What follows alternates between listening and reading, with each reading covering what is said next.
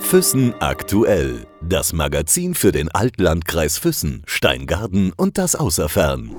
Im Gespräch mit. Heute haben wir in der Redaktion Silvia Bayer, eine Berühmtheit in Bayern, würde ich sagen, im Allgäu sowieso. Sie ist Botschafterin ähm, des musst du mir dann auch mal ganz genau erklären, Silvia, weil ich das nicht ganz genau weiß. Aber jetzt erst einmal herzlich willkommen bei uns in der Redaktion. Ja, ich freue mich. Hallo, Christi. Silvia, du warst jetzt vor ein paar Tagen in Köln und hast einen ganz besonderen Preis an den Tom Wittmann übergeben. Ja, das war eine ganz tolle Freude und eine schöne Veranstaltung. Das war so, dass äh, der Tom Wittmann einen Film gedreht hat für den BR und er ist für diesen Film mit dem Deutschen Kamerapreis ausgezeichnet äh, worden und ich wurde gebeten, die Laudatio für ihn zu halten. Das habe ich natürlich gar nicht gemacht. Ich habe mir das natürlich angeschaut und äh, war begeistert. Ohne Zettel, ohne irgendwelche Notizen standst du da, alle Kameras auf dich gerichtet. Ich weiß nicht, wie viele Paar Augen und du hast es wunderbar dargebracht. Ja, vielen Dank. Ich war natürlich schon aufgeregt und äh, habe das vorher schon ein bisschen auch noch am Rhein schön für mich geübt und habe dann einfach gedacht, ja, das geht schon. Ja. Du hattest mir gesagt, zwei Leute seien auf dich zugekommen und haben gesagt, oh, schickes Kostüm. Und zwei andere, ah, schöne Tracht.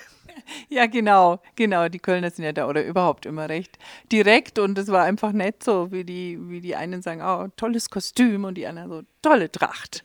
Und äh, ja, die Organisatorin hat gesagt, sie hat gehofft, dass ich in sowas komme und jetzt komme ich auch noch in sowas, finde sie so toll, weil das für mich passt es einfach und Gott eigentlich nicht anders, ja. Und du hast ja ganz genau auch so gesprochen, also in deinem Dialekt Mundart. Ja, also ganz so, ganz so arg, aber schon so, ich wollte ja schon, dass alle das verstehen und äh, dass das auch rüberkommt und die Wörter, das eine oder die Sache, die vielleicht jetzt, jetzt so sofort verständlich waren, habe ich ja dann auch gleich übersetzt, dieses Beiger mit Stapeln und so, dass die wissen, was das heißt. Du bist eine lebensfrohe Natur. Wenn ich dich so sehe, denke ich mir, ey, wunderbar, sie hat es tatsächlich geschafft. Du hast die Hündeles Kopfhütte in Frontenkappel und das jetzt seit fünf Jahren. Ja, genau. Im Mai 2015 habe ich aufgesperrt. Genau. Und äh, ja, seitdem haben wir uns da gut reingefuchst. Ich habe ein tolles Team. Meine Kinder alle stehen dahinter und äh, ja, dann schaffen wir das ganz gut alle miteinander. Naja, du hast etwas Besonderes vergessen zu erwähnen oder ich habe dich nicht gefragt. Die Hündeles-Kopfhütte ähm, ist ja nicht so eine 0815-Hütte. Ich meine, Hütten sind es eh nie, weil sie einfach einen äh, wunderbaren Stand meistens haben, irgendwo in den Bergen.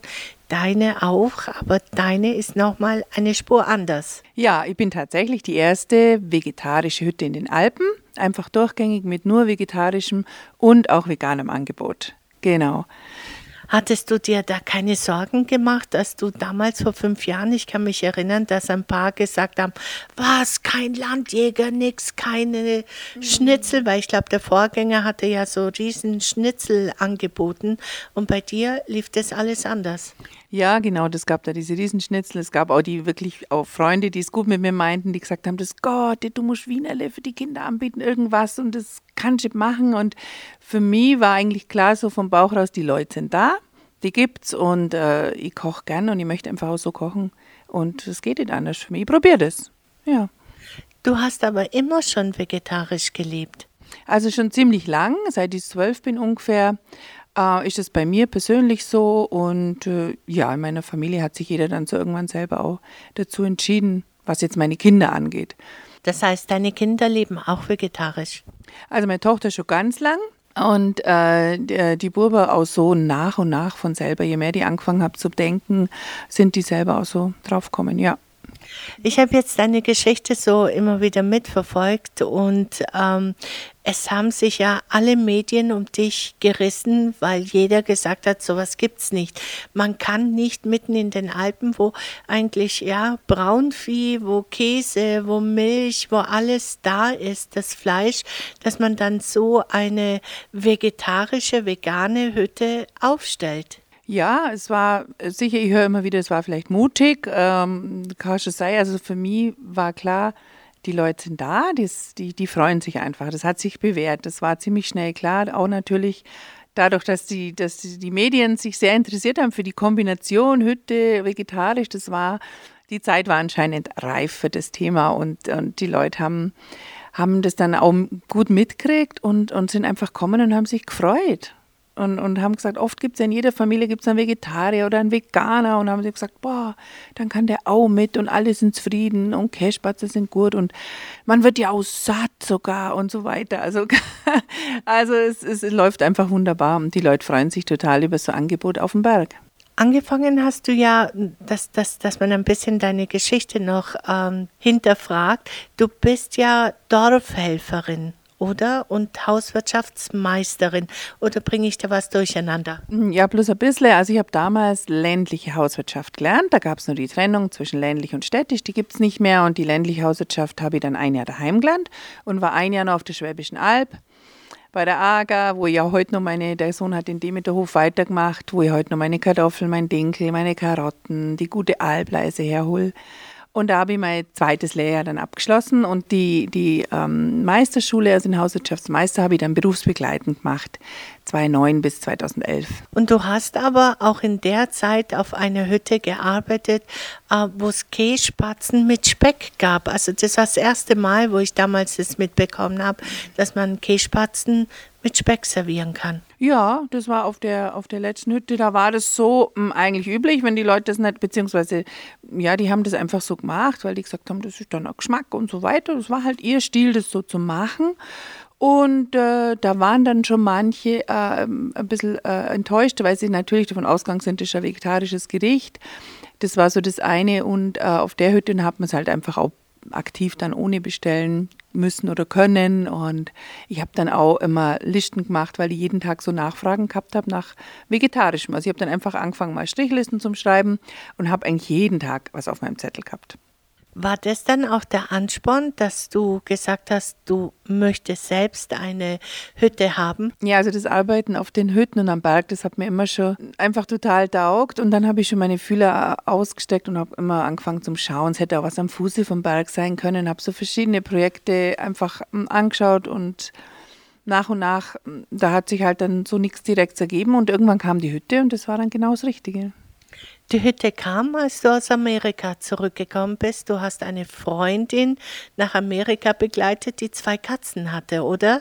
Ja, genau. Eine ganz liebe Freundin, die sich, die eigentlich ursprünglich daherkommt und wieder zurück ist in ihre Heimat mit ihren zwei Katzen und die möchte sie dann äh, an Bord mitnehmen als Handgepäck und die Organisation mit ihrer Schwester ist, ist schiefgegangen. Dann rief sie mich ganz spontan an und hat gesagt, Mai, kannst du mit mir rüber und die Katze als Handgepäck nehmen, die andere und dann bin ich so ganz überraschend zu einer wunderschönen Amerikareise kommen und habe vorher noch kurz die Bewerbung abgeben und habe dann hinterher gleich einen Anruf gehabt, wie wieder da war, der erste auf meinem Handy, dass ich zum Be Vorstellungsgespräch eingeladen bin. So war das.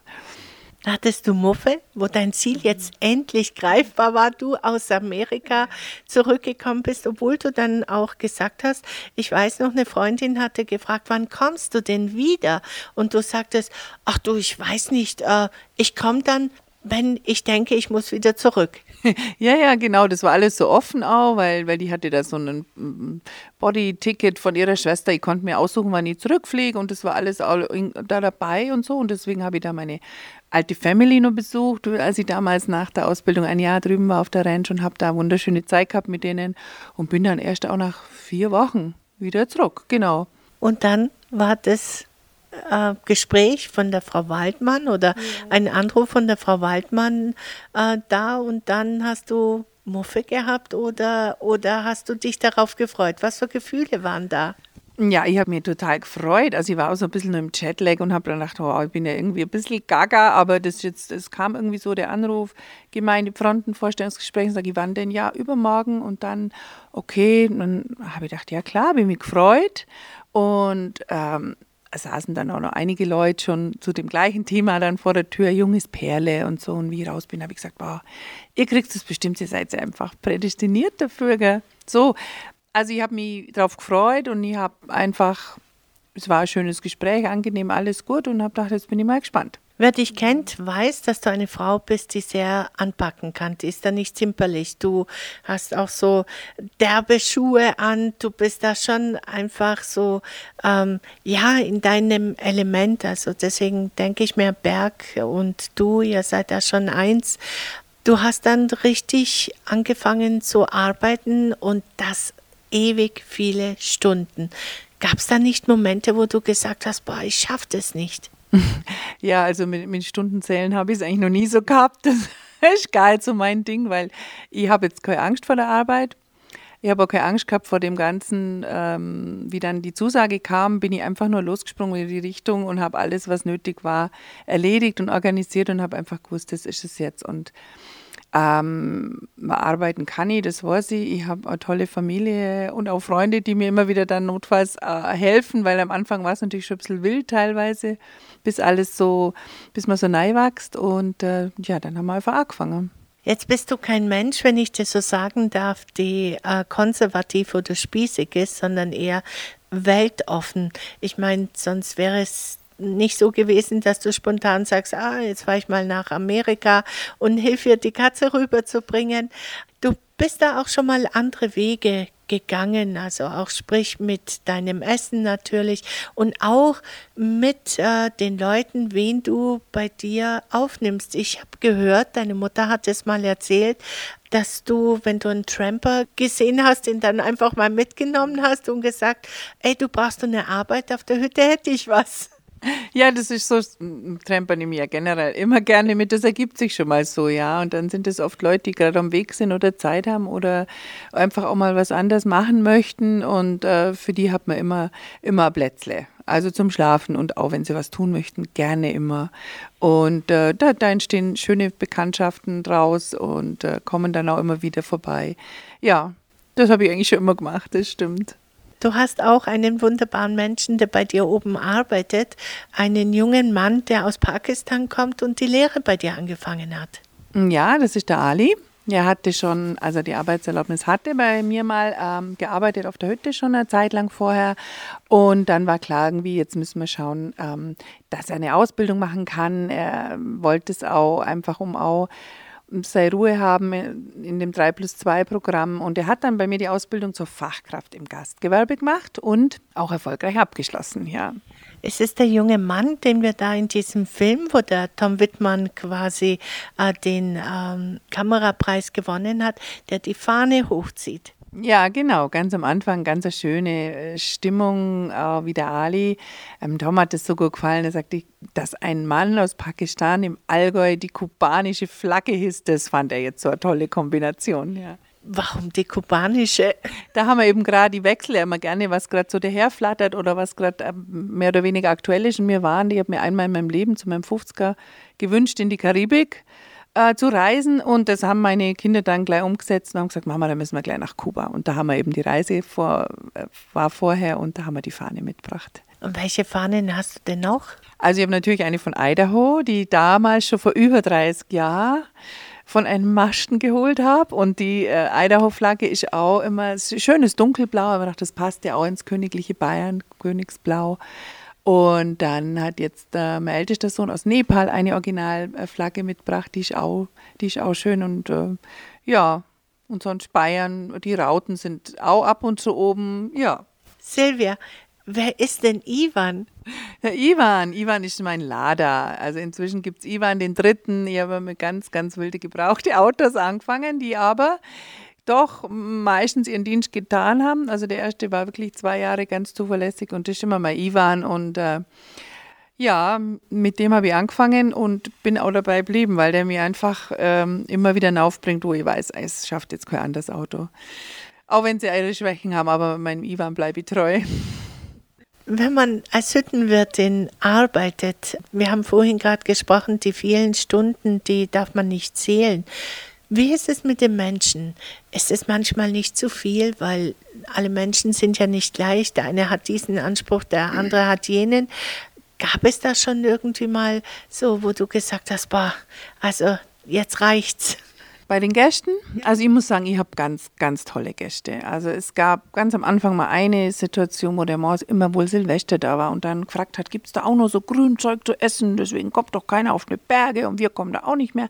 Das war wirklich eine einzige so präsente negative Erfahrung, wenn man so will. Aber ich meine, gut, das, das war klar, dass vielleicht der eine oder andere auch nicht mehr kommt, aber dafür kommen fünf neue, fünf, die sich freuen oder andere Leute und Ansonsten habe ich ganz, ganz tolle Gäste, die super Rückmeldung geben. Die schreien in die Küche rein, wenn sie gehen, super was, macht's weiter so, schön, dass es euch gibt. Und das ist einfach so eine ähm, ja, Bestärkung und Bereicherung und äh, ganz viele schöne Gespräche und die Freude einfach, die die haben und die Dankbarkeit, dass, es, dass wir da sind, dass wir so kochen, das ist schön.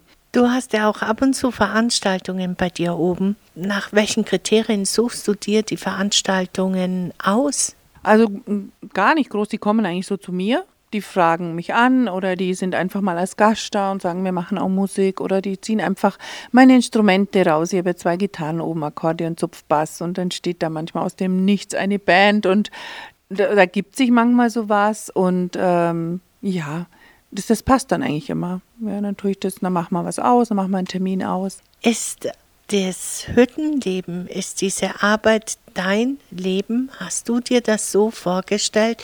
Ich meine, früher hast du ganz anders gelebt. Ja, also für, für mich passt es jetzt schon absolut so, wie es jetzt ist. Ja, also das ist das, ist das Arbeit auf dem Berg, das kannte ich ja schon, das war schon immer so für mich das Schönste. Und äh, ja, es ist einfach für mich total stimmig. Es ist eine sinnvolle Aufgabe. Ich mag das, wenn jeder Tag anders ist, wenn es jedes Mal anders ist, wie hinaufkommen und ob hinaufkommen und wie alles überhaupt hinaufkommt und, und zum Beispiel und ja, einfach die Stimmung und das nah am Himmel sein und das ist schon was Besonderes. Würdest du dich als einen Menschen beschreiben, der so naturverbunden ist, der in sich selbst ruht? Hm, das ist immer ein bisschen schwierig. Also ich glaube, ich bin ziemlich gut verwurzelt. Also um die groben Schuhe nochmal aus, aber einen guten Stand zu haben, glaube ich, ist schon was Wertvolles, den ich sicher mitgekriegt habe. Durch das Aufwachsen auf dem Allgäuer Bauernhof und es gibt einem schon so viel mit, wo man einfach auch mit der Natur, mit den Viechern ganz nah arbeitet und dann hat man das so in sich drin eigentlich, glaube ich, ja. So ist das für mich, für mich vieles so einfach selbstverständlich und, und dadurch einfach gut machbar, ja dieses vegetarisch Leben, mit der Natur leben. Ähm, wenn du sagst, ich habe das mit zwölf Jahren angefangen, gab es da einen Grund, warum du angefangen hast? Also ich kann mich so erinnern an eine Frage, wie angefangen wie Mama mal gefragt hat, was passiert eigentlich mit den Kälble, die mir immer alle ja auch sehr nah so mit aufzogen haben. Die sind dann damals, ja, dann hieß es ja, die sind damals alle nach Italien geschifft worden, noch zum Mästen und dann wieder zum Schlachten rauf und so weiter. Und das habe ich das erste Mal so drüber nachgedacht und habe auch immer ein bisschen nicht so sehr Freude gehabt mit den Viehhändlern, die die immer abgeholt haben, die immer recht brutal waren, so unsere Kälber und so. Also es war für mich dann einfach, da habe ich so gesagt, das will ich nicht mehr mitmachen und unterstützen. Das waren so die ersten so bewussten Erlebnisse, wo ich mich so erinnern kann. Und dann hast du für dich selbst entschieden, okay, ähm, ich werde jetzt kein Fleisch mehr essen und ähm, werde es nicht unterstützen. Wie ist es denn mit Milch, Butter, Käse? Ja, also das waren so die, genau, die, die ersten bewussten Entscheidungen. Weil heutzutage denke ich mir, es war bei uns in der Familie auch nie das Riesenthema, weil meine Oma ja schon immer auch so gelebt hat, fleischlos und so, aber durchaus eben mit den, mit den Milchprodukten. Es ist, na, jeder, der sich ein bisschen Gedanken macht, weiß, dass auch die ganze Milchproduktion einfach ein sehr trauriges Thema ist für die, für die Tiere, sehr oft in der Regel. Und von dem her ist, denke ich mir so, die, der Trend ist schon in die richtige Richtung, dass einfach mehr Leute sich auch immer vegan ernähren. Es gibt viele, viele tolle Produkte und Sachen und wir, wir brauchen es einfach nicht. Du hast auch ein ganz tolles, oder ich habe das mal mitbekommen, du hast uns mal ein Video geschickt, ähm, um auf die Veranstaltungen zurückzukommen. Du bist mit einer ganz besonderen Gruppe aufgetreten. Das war Spirit of Smoky und hast oben auf deiner Hütte so eine Session gegeben. Die haben dich besucht. Ja, genau, ja, das war toll. Das war toll. Da, da hatte ich ja, da hatte ich ja den, das Lied mit denen. Also das habe ich dann so äh, irgendwie am Tag vorher mal so vor mir hingesummt und dann hat die, meine Mitarbeiterin gesagt, klar, das geht schon, das, das kann, da kannst du mitsingen. Und dann waren wir bei dem Konzert, bei dem Auftritt. Und dann habe ich gesagt, kommt so auf die Hütte am nächsten Tag. Und nachdem sie alle aufgeschlafen haben, sind sie dann kommen. Und haben wir da oben nochmal das Lied gesungen, genau. Was war das denn für eins? Um, Our Love is Alive, genau. Ich bin gerade ein bisschen heiser. Ich kann es singen, echt, aber das haben die, haben da meine Gitarre raus und das war super, ja, ja. Das Lied von Susi Quattro. Ja, genau, genau. Und ich habe da die Susi Quattro gespielt, genau, in dem Duett gesungen. Und hattest du da Publikum oben? Äh, ja, unsere Gäste, die waren gleich am Mittanzen und am Klatschen und so, die haben sich gefreut, die fanden das super. Ja. Dieses Leben auf der Hütte, ist es so, dass du jeden Tag dann immer wieder nach Hause, nach Nesselwang fährst oder gibt es die Möglichkeit, oben zu übernachten? Oder ja, wer macht dein Holz? Ich, ich stelle mir das sehr, sehr anstrengend vor. Ja, ja, für mich ist jetzt sicher, wäre jeder Tag in der Stadt leben viel anstrengender. Das ist für mich so. Aber in der Regel bin ich schon, ich bin eigentlich immer daheim. In Nesselwagen ist ja heute weit. Ich muss irgendwas transportieren und hin und her fahren. Es gibt schon Notlösungen für mich im Keller, also ich kann auch mal oben bleiben. Aber in der Regel bin ich schon daheim. Ich habe dann auch Leute jetzt direkt von Kappel rum, die einfach froh sind, wenn sie ihr Holz loswerden. Da habe ich gleich ein Abo gemacht, der macht mir mein Brennholz der Uli und so habe ich auch die Fahrzeuge von der Landwirtschaft zur Verfügung und ich habe auch kein Problem dann mit dem Kipper voll Holz rückwärts an die Hütte hinzufahren und das abzuladen und äh, meine Kinder helfen damit bei so größeren Aktionen und das ist alles richtig schön.